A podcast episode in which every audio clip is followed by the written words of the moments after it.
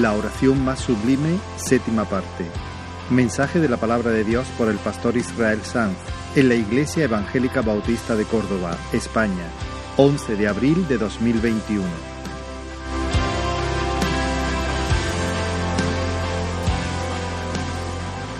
¿Recordáis eso, esos cuentos de la niñez en los que la humilde muchacha era rescatada por el príncipe de las garras de mil dragones y luego se desposaba con él en amor eterno entre la algarabía del pueblo en fiesta.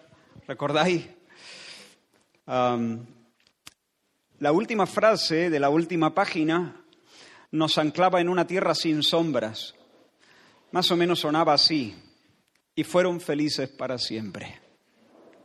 Y fueron felices para siempre. La versión yo creo que es española y fueron felices y comieron perdices.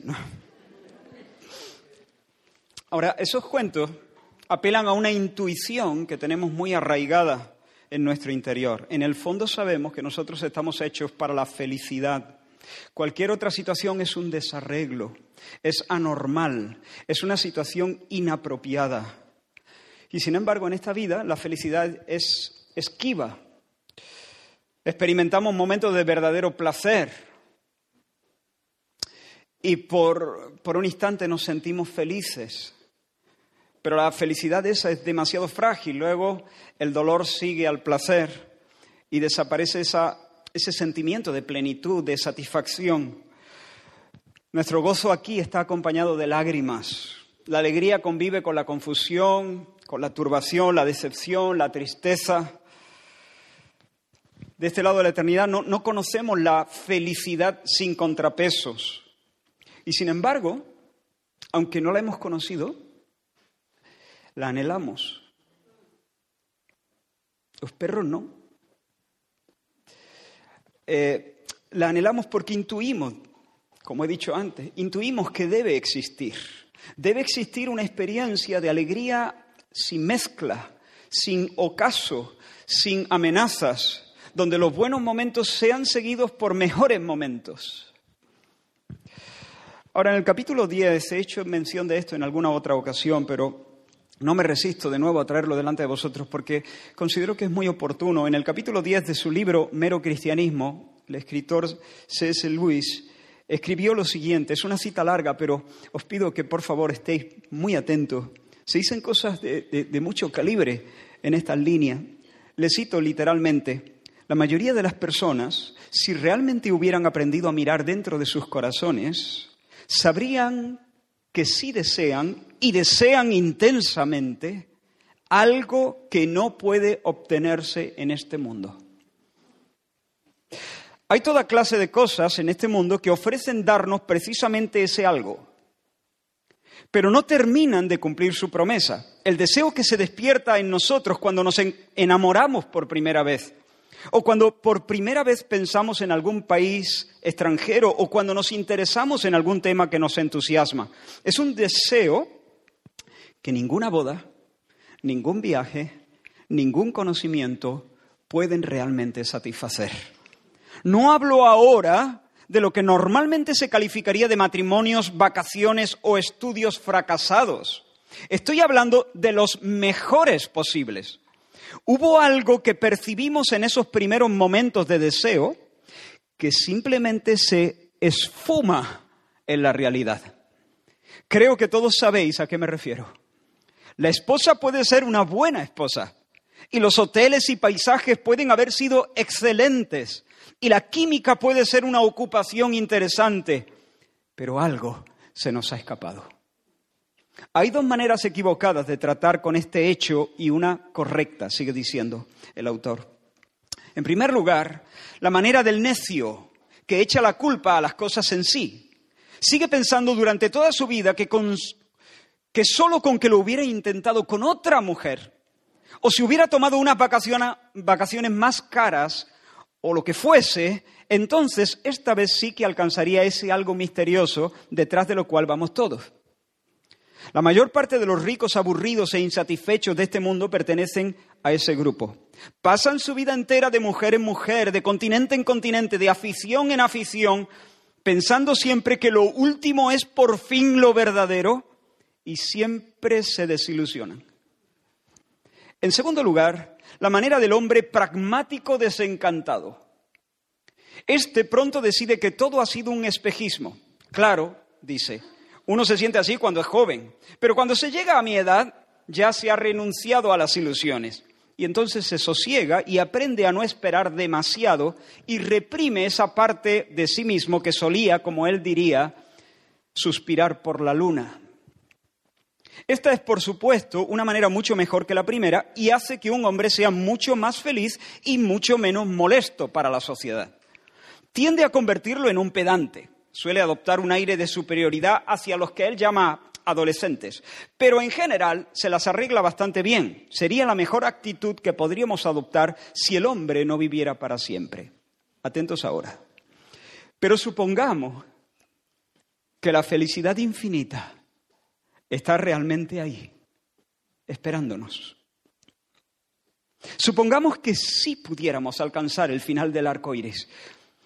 En ese caso sería una lástima descubrir demasiado tarde, un momento después de la muerte, que gracias a nuestro supuesto sentido común hemos reprimido en nosotros la facultad de disfrutarla.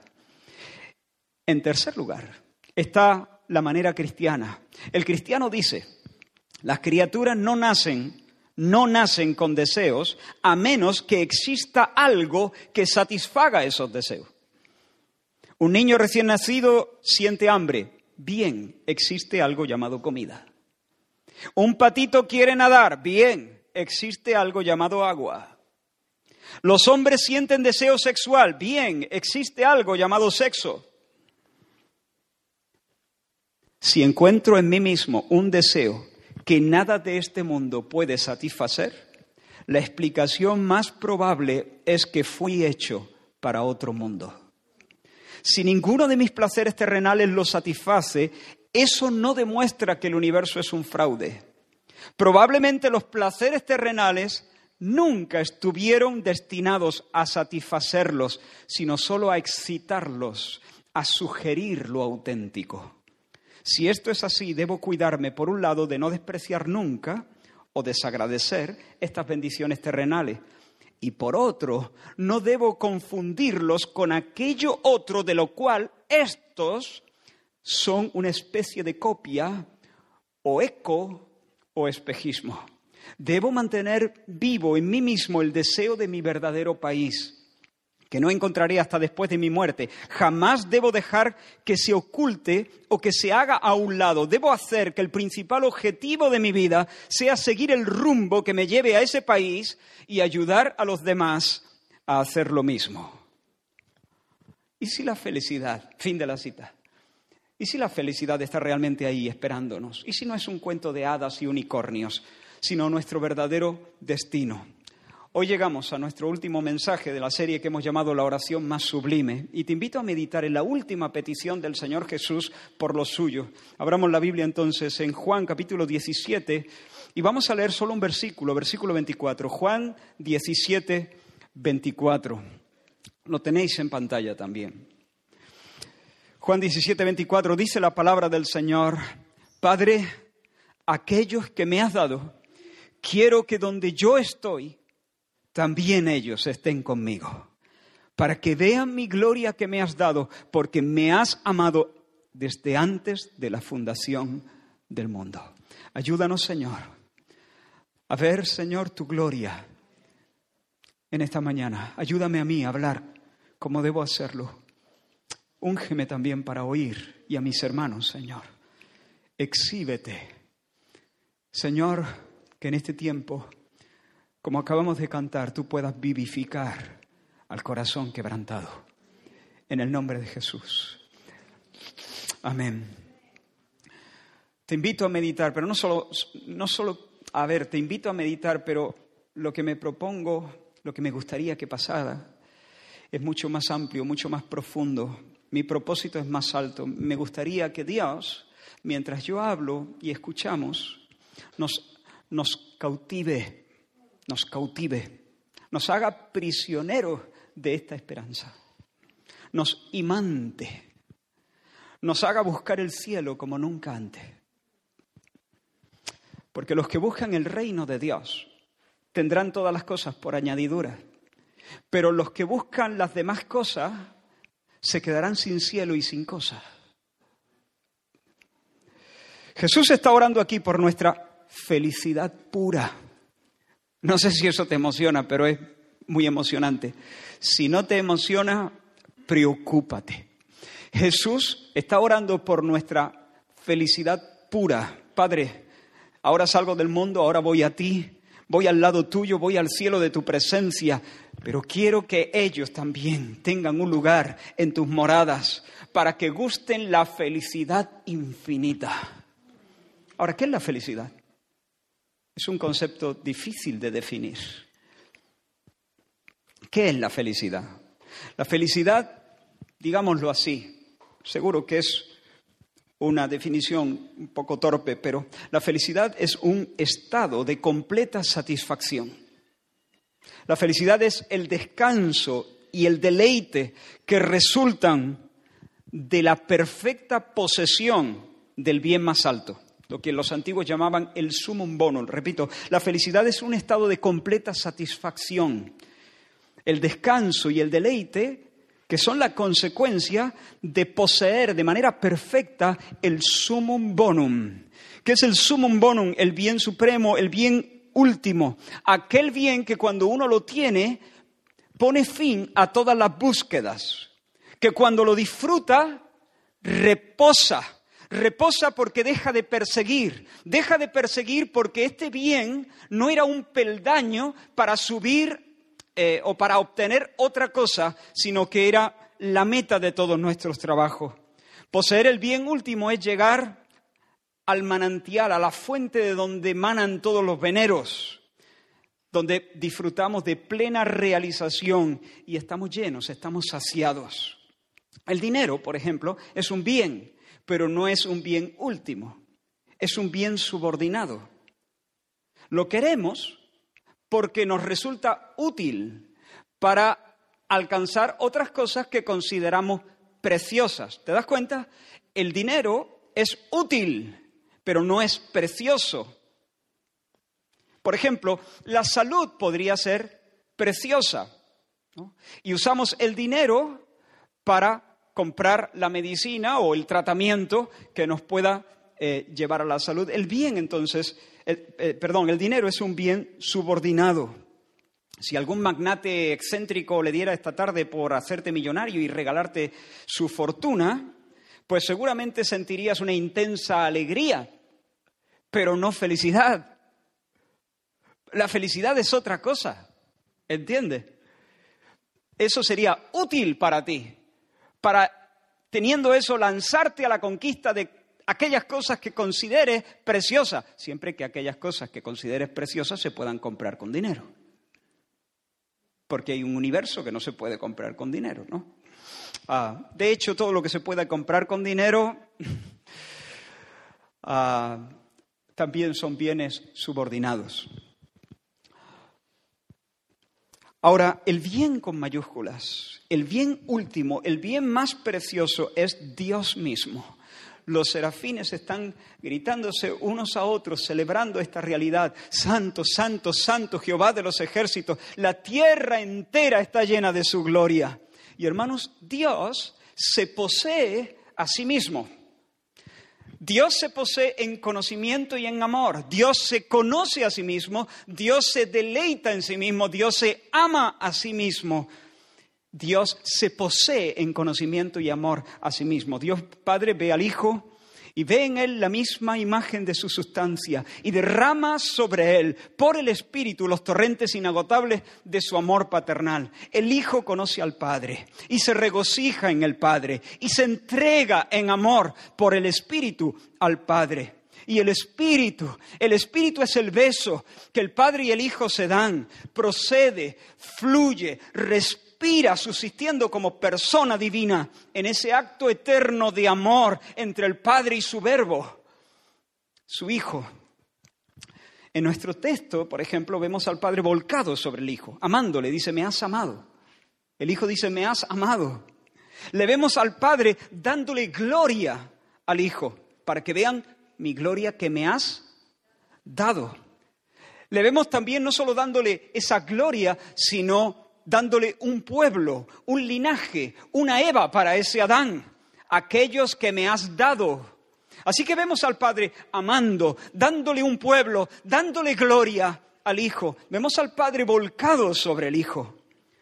El Padre también podría decir, aquí no, aparece en nuestro texto, pero también el Padre podría decirle al Hijo, me has amado, porque el Hijo ama al Padre y hace todas las cosas que el Padre quiere.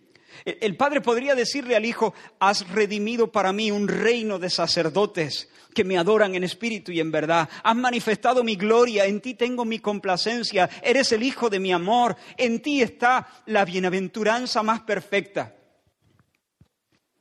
Por lo tanto, hermanos, esto es importante. Sí existe la felicidad redonda.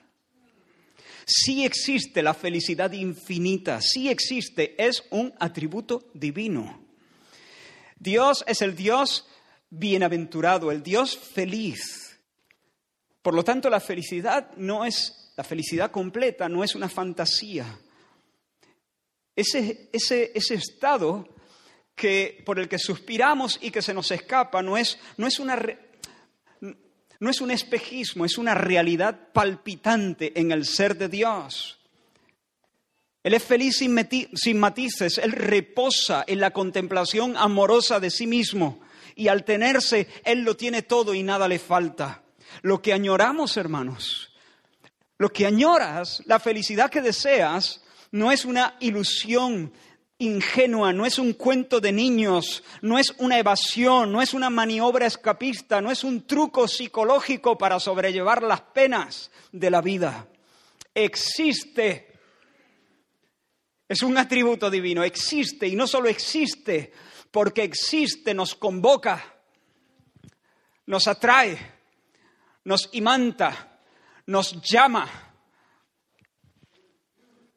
nos apela por cuanto hemos sido diseñados para ella. No hemos sido diseñados para el dolor, sino para vivir felices para siempre. Y lo que Jesús pide al Padre aquí es que nos dé parte y suerte, que nos dé lugar, que nos dé silla, que nos siente a la mesa de ese ágape trinitario. El Señor está a punto de encarar la cruz, tiene delante la agonía de Getsemaní, el beso falso de Judas, los golpes, las salivas, las burlas, las mentiras, el látigo, la sentencia cobarde, la desnudez, los clavos, el silencio del cielo. Y luego la muerte y el sepulcro. Pero Jesús tiene su mirada no clavada en esas cosas, sino puesta en el galardón. Dice el escritor de Hebreos, por el gozo puesto delante de él, por el gozo que le fue propuesto, sufrió la cruz menospreciando el oprobio. Jesús agonizó, sí, pero agonizó lleno de esperanza. Jesús se dejó clavar a las maderas de la cruz, quitándole importancia a su sufrimiento, menospreciando el oprobio, porque había clavado su mirada en el gozo que le esperaba después del infierno del Calvario. Como el Hijo Eterno, Él ya poseía gloria, gloria inherente a Él. Pero ahora, después de su encarnación y de la entrega sacrificial de su vida, Él iba a regresar al Padre, no solamente como el Hijo eterno, sino como el Dios hombre, el Dios humanado, encarnado. Y le sería dada una gloria, un nombre sobre todo nombre. Sería coronado como príncipe y Salvador, como el sumo sacerdote de los bienes venideros, como el Cristo de Dios, como el Rey de los santos, como el Cordero Redentor. Y lo que Jesús está diciendo es, Padre, quiero que vean esa gloria. Quiero que estén conmigo para que sean bañados en la luz de mi majestad. Que me vean envuelto en el manto que vas a colocar cuando yo pise, cuando yo, yo pise el, el, trono, cuando yo, yo me siente a la diestra de la majestad de las alturas que contemplen la gloria de mis heridas, que contemplen la gloria del poder de mi resurrección. Ahora, tal vez para algunos esta petición puede sonar un poco egoísta, ¿no? Que vean mi gloria, que vean mis galones, que vean mi autoridad, que vean mi hermosura. Quizá algunos dicen, bueno, Jesús parece como un poco egoísta, ¿no? Que vean mi gloria. Sin embargo, hermanos, estas palabras provienen del amor más sincero y más puro. Este no es el clamor de un vanidoso que instrumentaliza a las personas para darse bombo. Como alguien dijo, si nosotros hiciéramos esta petición, no estaríamos amando. Si yo dijese a Dios, Padre, quiero que todos vean mis habilidades, quiero que todos admiren mi excelencia. Yo estaría siendo efectivamente egoísta. ¿Por qué? Porque estoy atrayendo a las personas a mí. Y al atraerlas a mí, las estoy distrayendo de aquel que puede darles la felicidad infinita. Pero cuando Cristo se exalta a sí mismo, él está llamando la atención sobre Él y por tanto está llamando la atención sobre el único que puede satisfacer plenamente el corazón y conceder la felicidad infinita, Él mismo. Por lo tanto, no es egoísta pedir que ellos contemplen su excelencia, porque precisamente la contemplación de su excelencia es el sumum bonum, el mayor de la, la mayor de las bendiciones. Es lo mismo pedir, Padre, que vean mi gloria, es lo mismo que pedir, Padre, hazlos infinitamente felices. Es como el agua, el agua pidiendo ser vista por el sediento, que me vea, que me vea. Es el oro dando gritos para dejarse descubrir por el pobre, por el mendigo. Es la fuente de la felicidad diciendo, miradme, que me vean. Padre, quiero que me vean. Quiero que me vean y quiero que al, verme te vean a ti. Porque la gloria que yo tengo es la gloria que tú me has dado. Quiero que al verme en mi gloria te vean y te conozcan como el dador de todo don perfecto que proviene de, de lo alto, del Padre de las luces, el Dios dador, el manantial inagotable de todo lo bueno. En una ocasión Conocéis seguramente la, historia. Jesús tomó a Pedro, a Jacobo y a, y a Juan y los llevó aparte solos a un monte alto, dice la escritura, y se transfiguró delante de ellos. Y sus vestidos se volvieron resplandecientes, muy blancos. Los vestidos de Jesús, ¿no? Como la nieve, tanto que ningún lavador en la tierra los puede hacer tan blancos. Y les apareció Elías con Moisés que hablaban con Jesús. Imagínate la escena. Sus ojos estaban cargados de sueño, pero permaneciendo despiertos, vieron la gloria, vieron la gloria de Jesús. Jesús su, rostro cambió, brillaba. Por un instante Jesús descorrió el velo de su humanidad para que sus amigos pudieran ver la belleza salvaje de su ser, de su persona.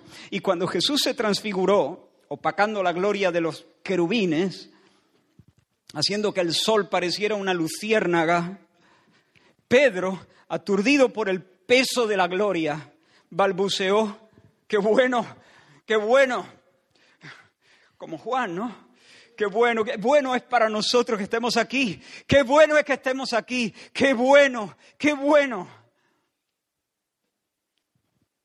Déjame hacer tres enramadas, una para ti, Señor, otra para Moisés y otra para Elías. Déjame echar el ancla en esta experiencia, que no termine, no nos saques de aquí, no, no, no, no, no nos lleven nunca fuera de este Edén, nos quedamos aquí. Que siga el mundo con sus fiestas, con sus canciones, con sus sueños. Pero, pero para nosotros es bueno que estemos aquí. Pero enseguida la gloria fue velada de nuevo y todo volvió a ser como antes. Y sin embargo ya nada fue igual. Porque después de ese banquete, supongo que para Pedro, para Juan y para Santiago, todos los placeres naturales, si bien podían disfrutarlos en cierto grado, se quedaban cortos, siempre cortos, siempre se quedaban cortos. Acababan de darle un sorbo al cielo y se habían quedado cautivos por ese sabor exótico, incomparable. ¿Alguna vez has probado alguna comida alguien te dio a probar algo y, despertó sensaciones nuevas, extraordinarias en ti. ¿Qué es esto? Y luego has intentado buscar ese mismo sabor en otro, en otro sitio. Ah, no, Sí, yo sé que hay algunos sibaritas, hay otros que no, eh, pero hay algunos que son amantes de ese tipo de cositas, de, ese tipo de placeres finos, ¿no? Y, van buscando luego ese mismo olor o ese mismo sabor, esa misma sensación, lo añora de alguna manera y dice, uff, esto está rico, pero no, pero no como aquel, ¿no? Yo creo que esa fue la sensación de Pedro durante el resto de sus vidas, y de Juan y de Santiago. Y luego descendieron al valle, después del monte, descendieron al valle donde un hombre estaba a punto de hundirse en la desesperanza porque su niño tenía un demonio que lo empujaba al suicidio una y otra vez. Hermano, lo que el Señor está pidiendo en su oración sacerdotal, en nuestro texto, es que los suyos, tras las aflicciones del presente, sean conducidos al cielo. No al monte de la transfiguración, al cielo al cielo, que dejen de peregrinar, que el Padre los convide a la casa del banquete, que los ponga de cara al Cristo transfigurado y que les permita permanecer, echar el ancla allí para siempre, porque ya no habrá valles a los que descender en auxilio de un niño endemoniado. Padre, dale la visión que les haga exclamar, bueno es para nosotros que estemos aquí. Llévalos a ese lugar donde sus almas nunca volverán a sentirse insatisfechas, nunca más inquietas, donde los hombres se unan a Dios en coro para cantar. Todo es bueno en gran manera, todo es bueno en gran manera. ¿Recuerdas el, el grito de Dios en el Génesis? Que posean, Padre, para siempre el disfrute de Dios. Pero hermano, la petición la petición de Jesús va más allá, incluso, más allá de la mera contemplación amorosa de su excelencia. Implica no solo contemplar la gloria, sino compartir en cierto grado la gloria. Mira este texto. Primera de Juan capítulo 3 versículo 2 dice, Amados, Ahora somos hijos de Dios y aún no se ha manifestado lo que hemos de ser. Y aún no se ha manifestado lo que hemos de ser. Pero sabemos que cuando Él se manifieste, seremos semejantes a Él, porque le veremos tal como Él es. La visión de la, de la, gloria no solo satisface, la visión de la gloria transforma, nos cambia, nos hace semejantes a Él. Hay personas que son un espectáculo cuidando sus plantas. Les da los buenos días, les susurran no sé qué mientras las riegan. Con una devoción casi religiosa. Es, es una maravilla, ¿no? Siempre que no se pase, ¿no? Pero si tienen perro, si tienen un perrito, reconocerán que la relación que tienen con el animal es de un orden superior. Cuando el perrito pone su hocico en, en tu rodilla y levanta sus ojillos buscando los tuyos, hay una conexión que no logras con la bugambilla. Es así, por mucho que te gusten las plantas. Al perro incluso le has puesto nombre propio. A la planta no, por lo menos no he conocido a nadie que... Con el perro juegas. Con todo, hermano, con todo. Cuando la vida aprieta, cuando necesitas descargar tu corazón de la tristeza que te oprime, no busca a la bugambilla ni busca al perro, busca a un amigo. O cuando se te llena el pecho de alegría y tienes ganas de bailar.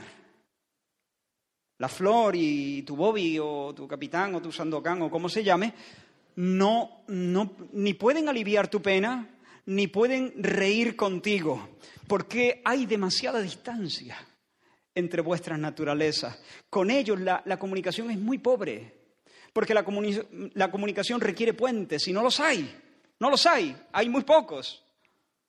Pero si pudieras infundirle un alma humana a tu mascota, entonces podríais ser amigos, podríais reír, podríais llorar, podríais pasear y soñar juntos. Es una cuestión de semejanza. ¿Qué pasaría si la estopa quisiera bailar con el fuego? En un instante ardería y desaparecería. Pero ¿y si, ¿y si la estopa pudiera hacerse llama? Habría semejanza. Y podría fundirse con el fuego en un abrazo. Escucha de nuevo, escucha de nuevo. Sabemos que cuando Él se manifieste, seremos semejantes a Él porque le veremos tal como Él es. En una ocasión Jesús dijo a, su, lo suyo, aún tengo muchas cosas que deciros, pero ahora no las podéis sobrellevar. Es como hablarle a la bugamilla, demasiado para vosotros. No podríais entenderme. Pero hermanos, cuando le conozcamos cara a cara, cuando sin velo veamos su gloria, la conversación será ancha, la conversación será profunda, seremos sus íntimos, seremos sus amigos, seremos aquellos a, quien, a quienes Él podrá comunicar, como dice eh, eh, la palabra, podrá comunicar dulcemente, sus secretos en la casa del Padre. Seremos llamas danzando entre las llamas. Si esto no, si esto no te pone de pie, eh, no físicamente, pero si, tu alma ahora mismo no está de pie marcándose un baile, me doy por vencido. Ah, no es solamente contemplar la gloria y quedar satisfecho, es que en esa contemplación hay transformación para que haya semejanza, para que haya intimidad, para que haya conversación ancha y profunda por siempre jamás. Ahora bien, la felicidad, para que sea felicidad, sea, debe ser permanente. No podemos hablar de felicidad si lo que se posee, aunque proporcione un placer altísimo, puede perderse. Si puede perderse, no, no provee lo que llamaríamos felicidad, que es la posesión plena del bien más alto.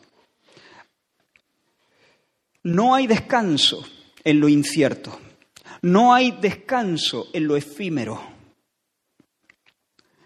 ¿No te dan coraje las pelis que cuando llegan al, al final, esas películas que cuando llegan al final, después de que ya ha triunfado la justicia, el malo ha sido derrotado, eh, la, banda sonora ha dado sus notas mayores y de repente la peli se reserva la última escena para enfocar al malo que mueve una mano o que abre un ojo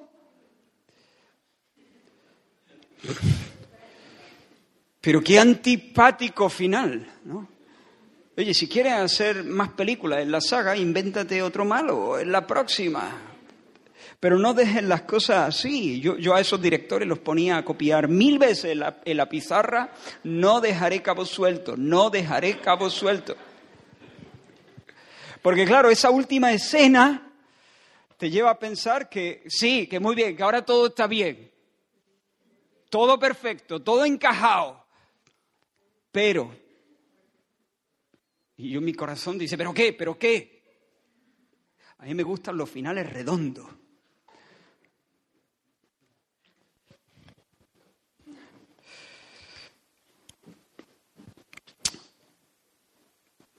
Porque hermanos, si la paz puede, la paz alcanzada puede saltar en mil pedazos, entonces eso nunca puede proporcionar descanso verdadero. La petición del Señor en este texto no solamente pide que se nos participe, que se nos dé una participación en la fiesta divina, en la eterna felicidad del Dios feliz, no solamente implica que vamos a ser transformados a su semejanza para que podamos entender y conocer al yo soy de un modo que ni siquiera alcanzamos a imaginar ahora mismo. Lo que Jesús pide además es que los suyos vean y sigan viendo y sigan viendo y sigan viendo sin fin. El verbo está en presente continuo y el tiempo verbal, para que vean, para que vean y sigan viendo, indica una acción que permanece. No se trata de echar un vistazo ocasional, sino de vivir inmersos, sumergidos, bautizados en el conocimiento de Dios. Para que se cumpla la palabra que dio Dios por sus profetas, porque la tierra será llena del conocimiento de la gloria del Señor, como las aguas cubren el mar. Hermanos, Dios creó a nuestros padres en, santidad, en justicia y santidad para que le conocieran, para que le disfrutaran, para que gobernaran el, el, mundo en su nombre.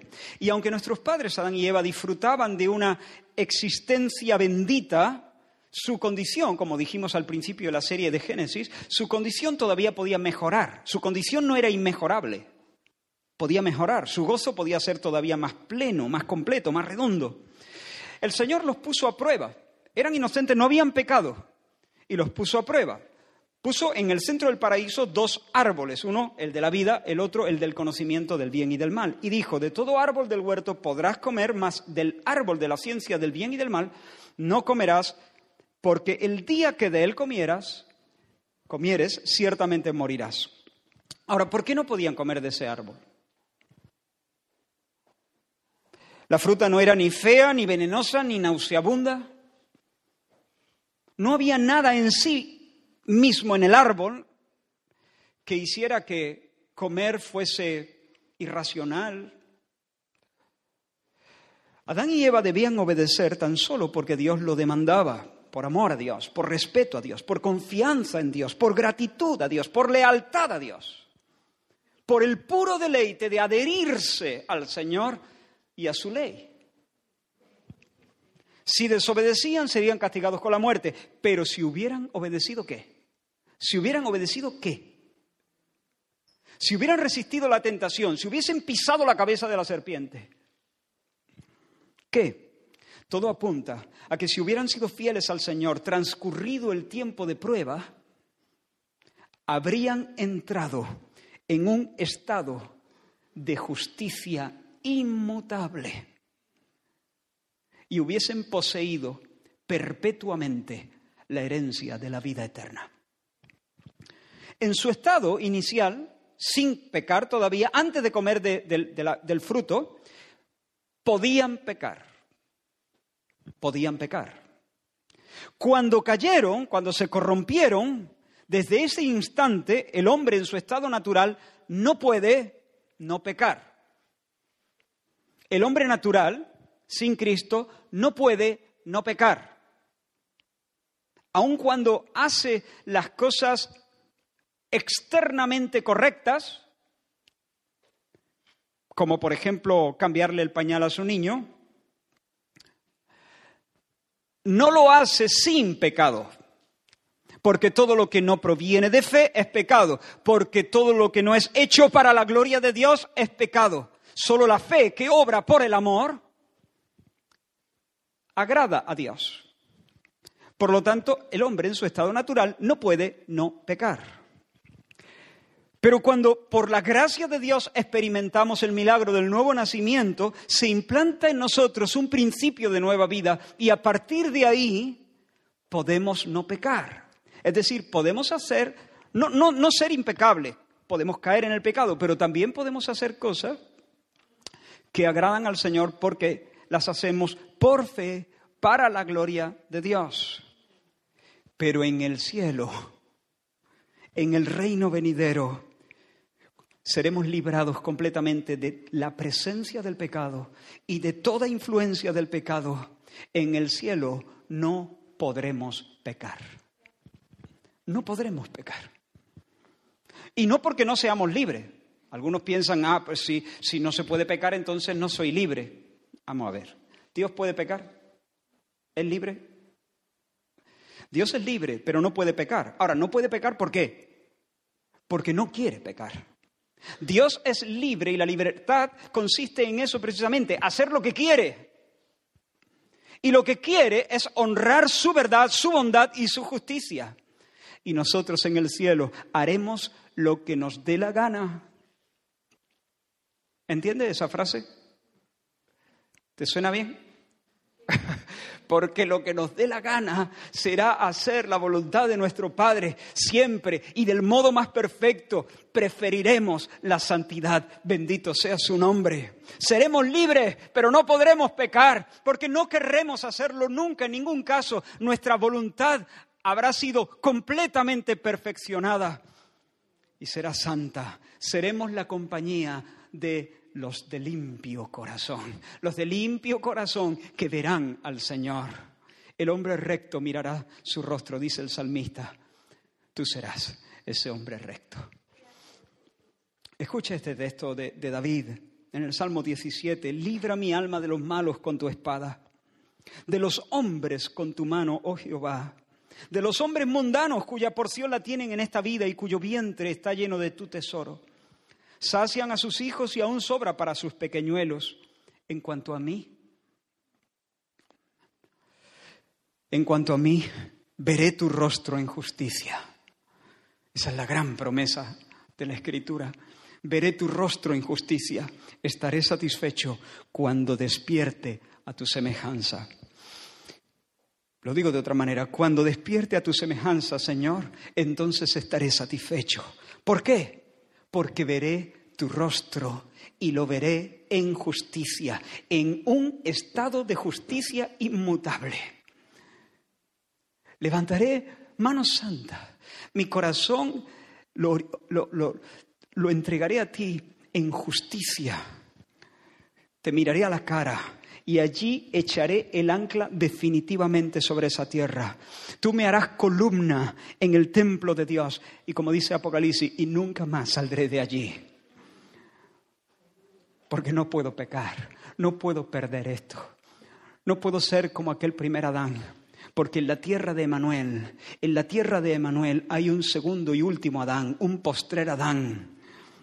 Y mientras el postrer Adán no peque, su Eva estará a salvo. En la tierra de Emanuel, Jesucristo es el Adán impecable, que nunca pecará y el pecado nunca arruinará el banquete que el Señor nos ha preparado. Por tanto, veremos su rostro en justicia y después de un millón de siglos seguiremos viendo su rostro en justicia. Y pasadas amontonando eternidades, seguiremos cantando aleluyas y seguiremos diciendo, bueno es para nosotros que estemos aquí, bueno es para nosotros que estemos aquí.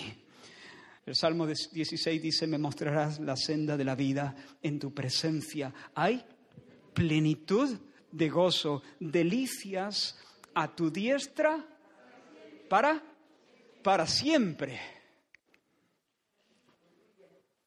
Para siempre, para siempre, alabando en la ciudad habitable, cantando nuestras alabanzas en la ciudad habitable.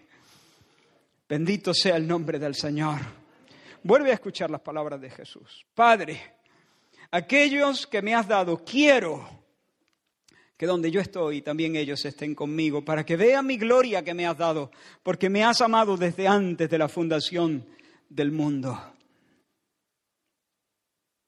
Cuando Jesús dice quiero, no está expresando un simple deseo, no, no, no, es, no es algo como, Padre, me encantaría que mis amigos pudieran estar conmigo y ver mi gloria. Cuando Jesús dice quiero, está declarando su soberana voluntad, su real gana.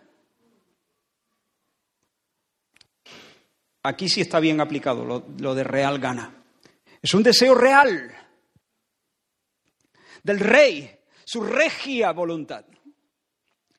Ahora, en una ocasión, un, leproso vino delante del Señor y se postró delante de él y dijo, Señor, si quieres, si quieres, es la misma palabra, si quieres, puedes limpiarme. Si quieres, puedes limpiarme. Es decir, si es tu voluntad, Señor, si tú así lo dispones, si es tu real gana, si es tu voluntad regia, si es tu voluntad, Señor, tu voluntad soberana, por cuanto eres el Señor, puedes.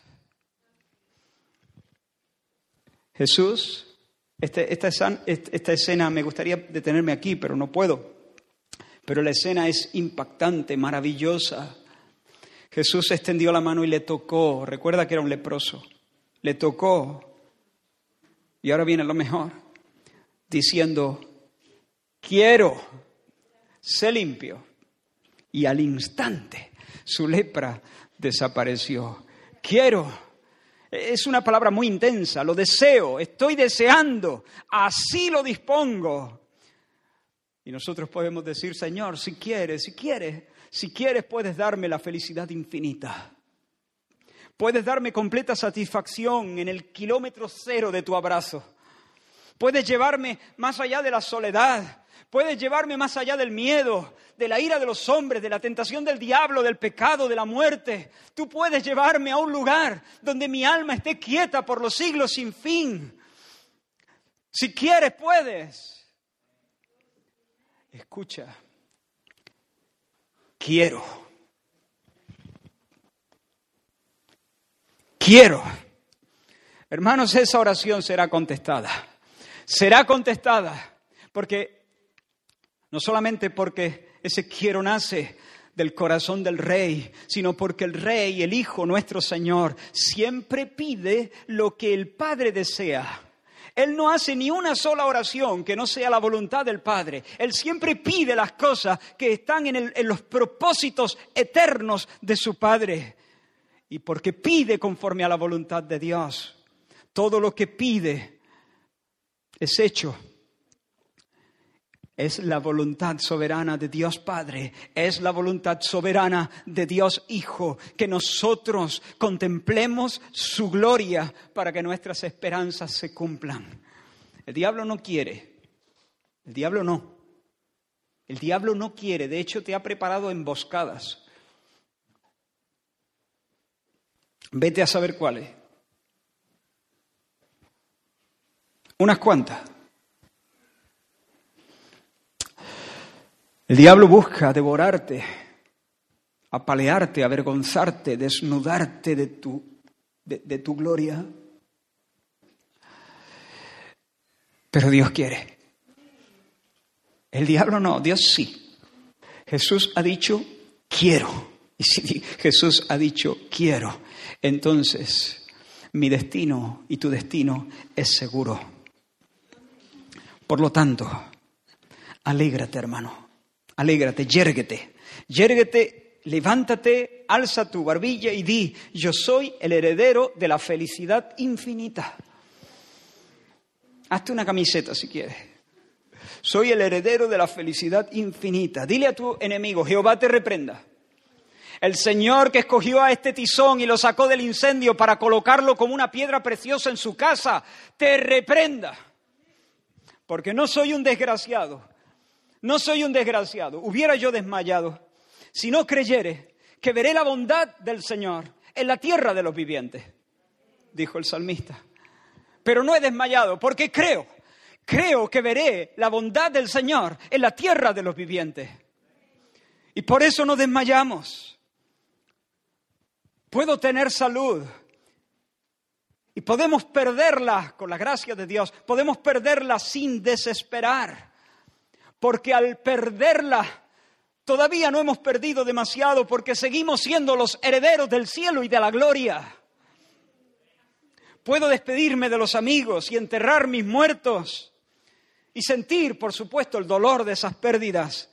Y con todo, cuando llore, porque lloraré, no lo haré como los que no tienen esperanza, porque la tengo. Puedo perder la honra, puedo perder la hacienda, puedo perder la vida. Pero para mí el vivir es Cristo y la muerte, buen negocio. Ganancia, buen negocio. La muerte me priva de un montón de cosas. Ausente del cuerpo, no puedo comer. No puedo pasear no puedo jugar con la sola, no puedo besar a mi esposa. Pero ausente del cuerpo, presente al Señor. Buen negocio. Negocio redondo, ganancia. Y además, eso no es lo último. Cuando Cristo regrese como rey, recibiré de Dios mi cuerpo resucitado y hecho incorruptible. para ver la gloria y también correr y jugar en las laderas de una tierra nueva. Puedo sufrir el, despojo de mis bienes y todavía conservar mi gozo. Mira lo que el escritor de Hebreos les dice a los hermanos, porque de los presos también os compadecisteis y el despojo, escucha esto, eh, esto es muy potente, el despojo de vuestros bienes, despojo, se los habían arrancado de manera injusta por causa de la fe en Cristo, el despojo de vuestros bienes, sufristeis con gozo, sufristeis con gozo sabiendo que tenéis en vosotros una mejor y perdurable herencia en los cielos. Soy heredero de la ciudad habitable. Exacto.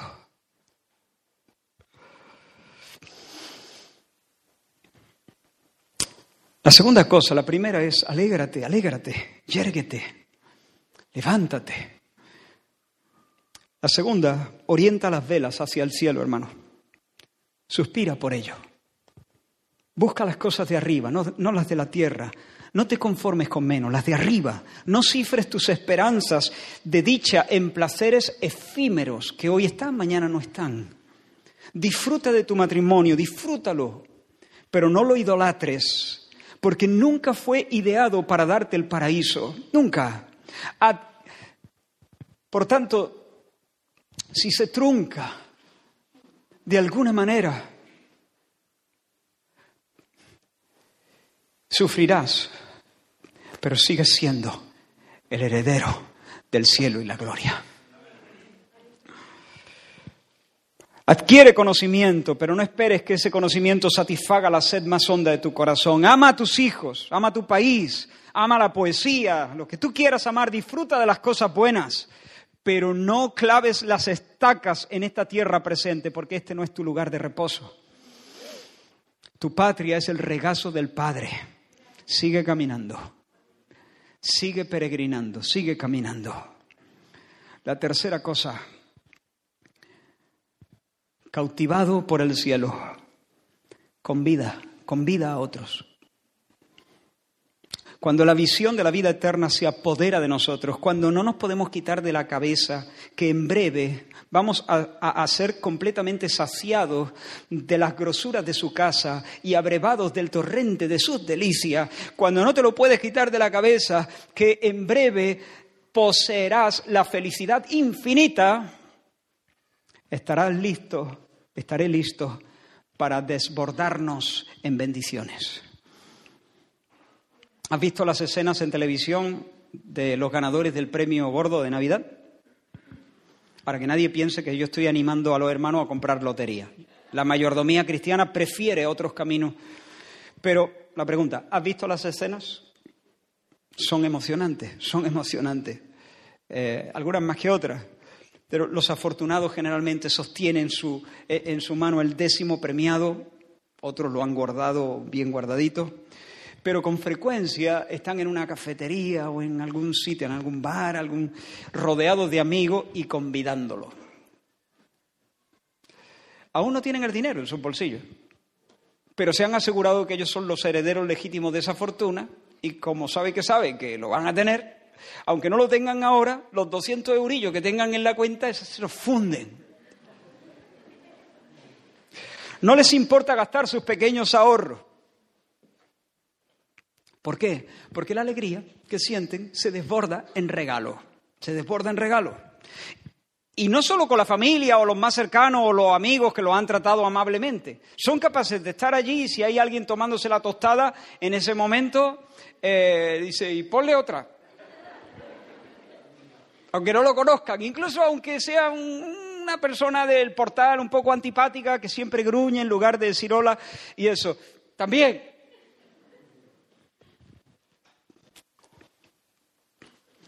Mira lo que el apóstol Pedro dice en su primera carta y estamos terminando. No devolviendo mal por mal, ni maldición por maldición, sino por el contrario, bendiciendo, sabiendo. El texto de antes también sabiendo, ¿no?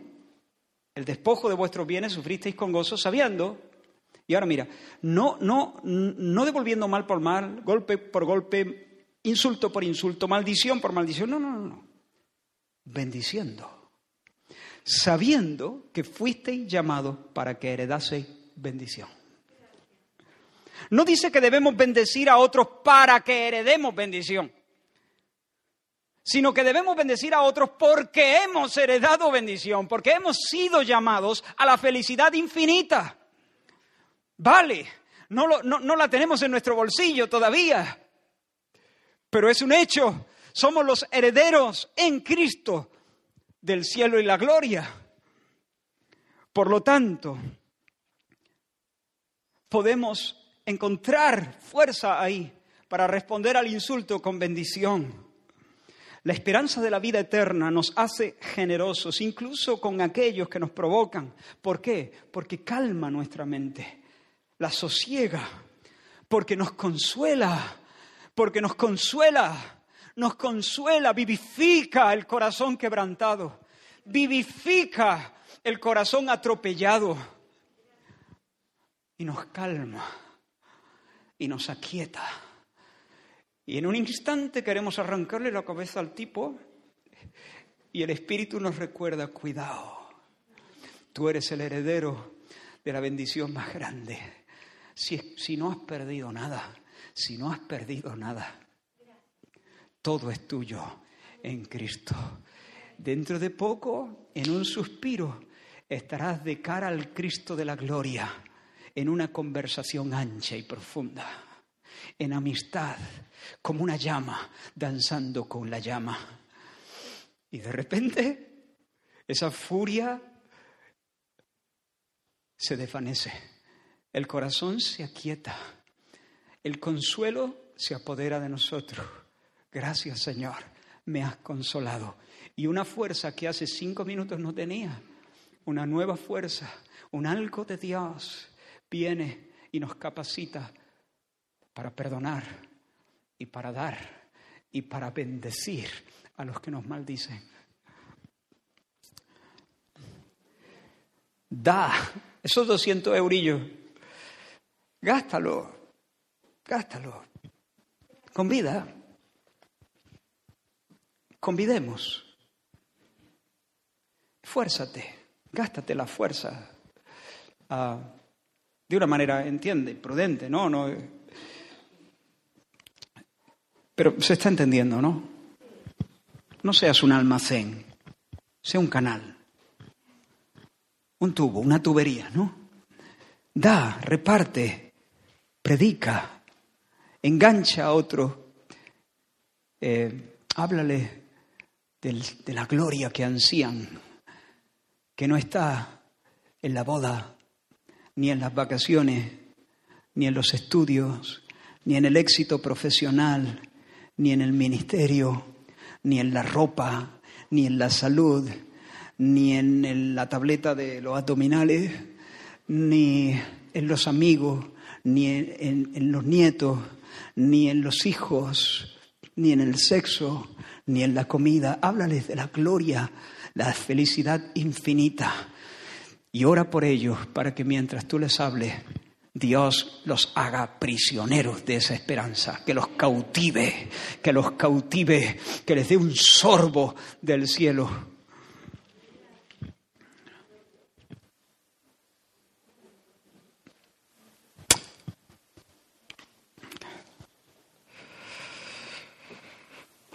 Y por último,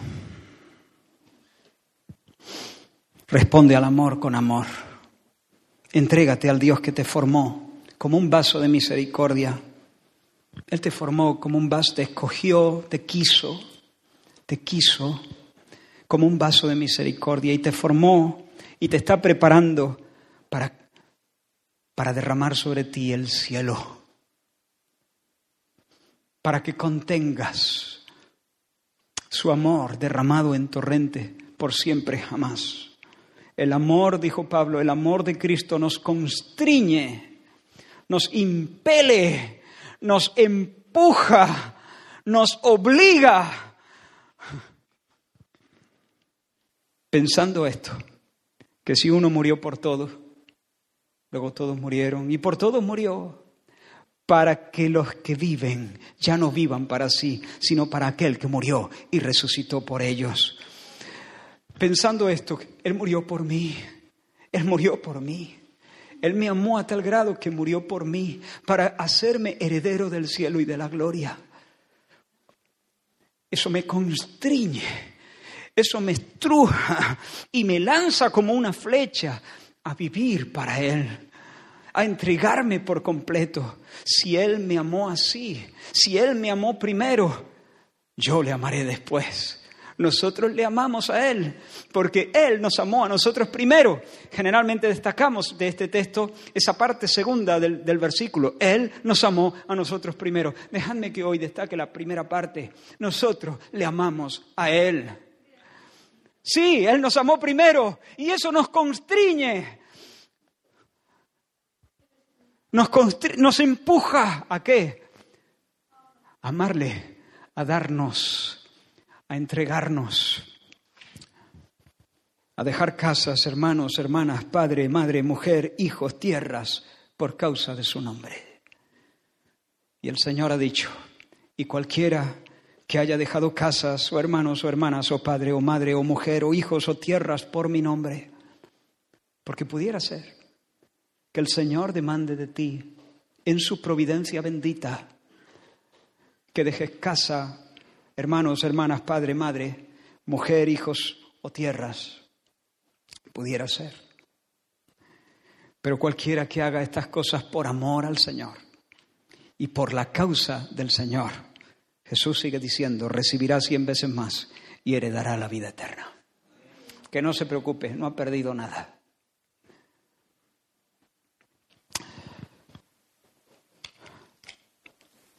Jesús está pidiendo aquí. Y de esta manera cerramos esta serie por la felicidad infinita. Aquellos que me has dado, Padre, aquellos que me has dado, que estén conmigo. Voy a ti, Padre, salgo, ya no estoy en el mundo, regreso a ti. Glorifícame tú a tu lado con la gloria que tuve contigo al principio. Dame el nombre, sobre todo nombre, pero ahora es como si le echara el brazo a lo suyo así. Pero Señor, tráete a estos también. Tráetelos. Que, yo, que estén donde yo estoy para que vean mi gloria y puedan participar del banquete trinitario. Que lo conozcan. Aquellos que me has dado, ¿quiénes son aquellos que me has dado? ¿Quiénes son? ¿Quiénes son aquellos que pueden decir, sí, amén, a, esta, a este mensaje, yo soy un heredero de la ciudad habitable? ¿Quiénes son? Aquellos que el Padre dio en la eternidad pasada al Hijo. ¿Y quiénes son esos? Ah. Yo no puedo penetrar con mi mirada en los secretos, en las decisiones misteriosas de Dios, en las entrañas de la eternidad. Pero para mí es muy fácil saber quiénes son.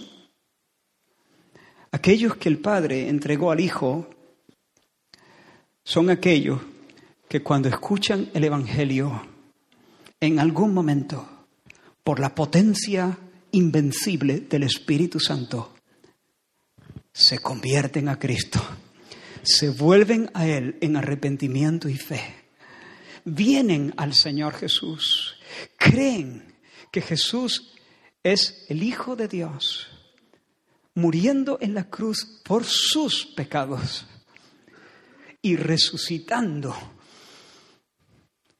después de, la muerte para sentarse como el Rey soberano de los reyes, el Señor de los señores, el que tiene todos los galones y todos los derechos para gobernarlo todo, empezando por tu corazón. Aquellos que ven la gloria de Cristo en la cruz como el sustituto de los pecadores y la gloria de Cristo en la resurrección como el Rey exaltado. Aquellos que vienen a Jesús y le dicen, tú eres el Cordero de Dios que quita el pecado de mi alma.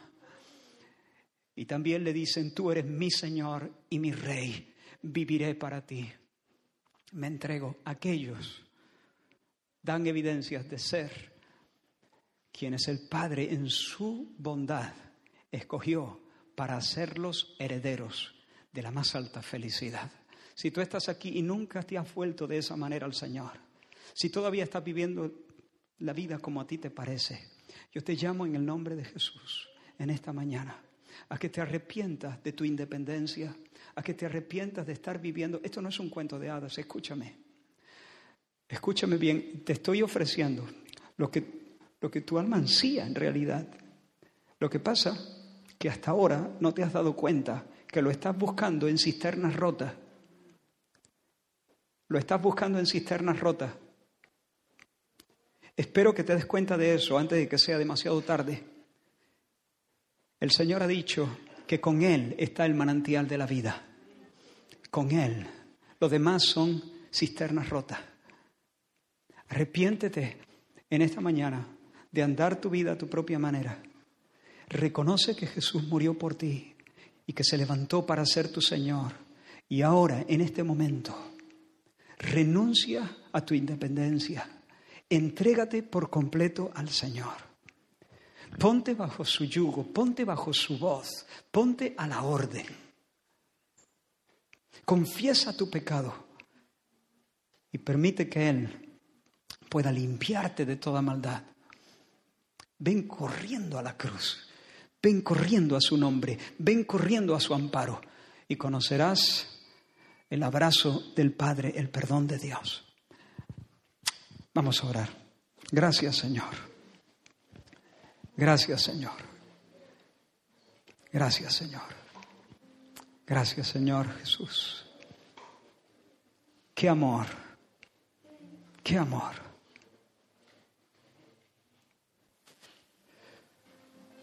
Señor, imagino cómo te vibraba el pecho al orar de esta manera. Gracias por querernos tanto, Señor. Y gracias por el Espíritu Santo que nos está engalanando para ese momento. Gracias, Señor, porque cuando te veamos, seremos, Señor, semejante para andar contigo en intimidad como nunca hemos soñado. Gracias Señor. Cautívanos con una visión del cielo. Cautívanos Señor. Que en medio de nuestra jornada y nuestros quehaceres y nuestros problemas pensemos mucho en esta realidad y esta realidad nos configure en el nombre de Jesús ojos en Cristo, tan lleno de gracia y amor. Y lo te